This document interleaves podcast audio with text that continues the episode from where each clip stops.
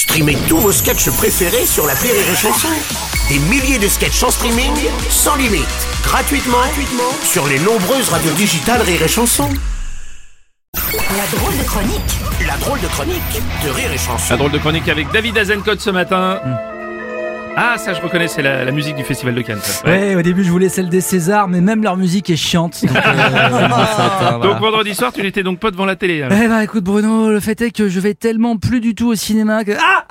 Méchant David Non, c'est pas bien. Méchant Moi, Non, j'essaie d'être dans l'esprit des Césars, hein, pas du tout culp- culpabilisateur. méchant, méchant Va voir Astérix, petite salope Va voir les petite salope Alors non, j'ai bien vu la nuit du 12.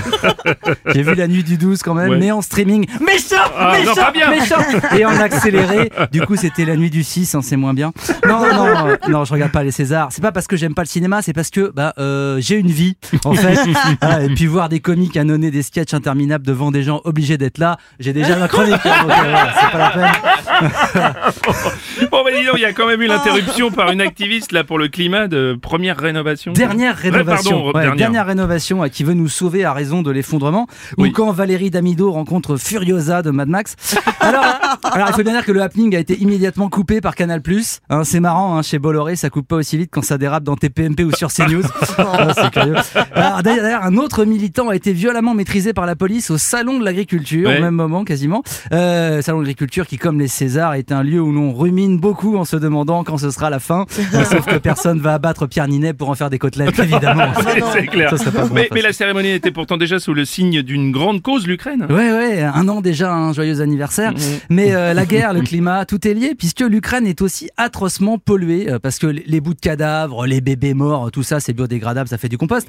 Mais, mais l'uranium des munitions, le Oui. pétrole qui fuit des tanks, sans compter la centrale qui risque de péter, tout ça, c'est bien dégueu. Mais pas autant, pas autant qu'Arnaud Klarsfeld. Ah oui, parce que Arnaud Euh. Klarsfeld qui insiste sur la responsabilité de l'Ukraine dans le conflit. Bah oui, apparemment, l'Ukraine était hyper maquillée, elle portait une jupe super courte, elle avait pas mal picolé. Bah, elle a un peu cherché, merde, cette pute. Non, non, mais Arnaud Klarsfeld, ah là, là. Ah, il, faut, il faut juste qu'il arrête de parler, lui, en fait. Hein. Déjà parce que quand il parle, bah, on voit sa tête. Et ça, c'est un problème, hein, parce qu'il est bouffi par la chirurgie et les injections. Ce qui lui fait un point commun avec Vladimir Poutine, d'ailleurs. hein. Sa tronche est quelque part entre le, le popcorn et le foie de veau, tu vois. Et, et sa bouche, on dirait une rascasse. Donc, euh, ah, mais- je me dis, son père, Serge Klarsfeld, il doit se dire ah, Putain, j'ai été un bon chasseur de nazis, mais sur ce coup-là, j'aurais mieux fait de me branler. Mais dis-moi, c'est quoi ces arguments, Arnaud Klarsfeld du Ah coup bah c'est comme les- comme d'habitude, hein, c'est les mêmes. hein, c'est les Ukrainiens sont des nazis, euh, des adulateurs de Bandera. Alors oui, Bandera, je vois les regards un peu perplexes. Rien à voir avec Antonio euh, Banderas, euh, Zorro, tout ça. Non, non, c'était un fasciste des années 40. Et oui, c'est vrai, entre 39 et 45, les Ukrainiens, ah, tu sens bien qu'il fallait pas leur faire une projo de la vérité si je mens. Ah, c'est pas, trop l'ambiance.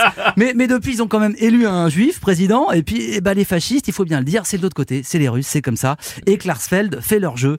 Euh, en fait, il me fait penser à ce gars qui avait tweeté au début de la guerre La Russie ne sera jamais mon ennemi. Genre, c'est toi qui choisis. Ah, bah, c'est sûr, tu dis ça aux Russes, ils arrêtent tout. Ils font Ah bah, ah bah, désolé, hein. ah bah oui, on était sur le point de massacrer votre famille et de violer votre femme, mais euh, Igor, sors de madame Sors de madame, Allez, salut et slava ukrainien Merci, c'était la drôle de chronique de David Azencott.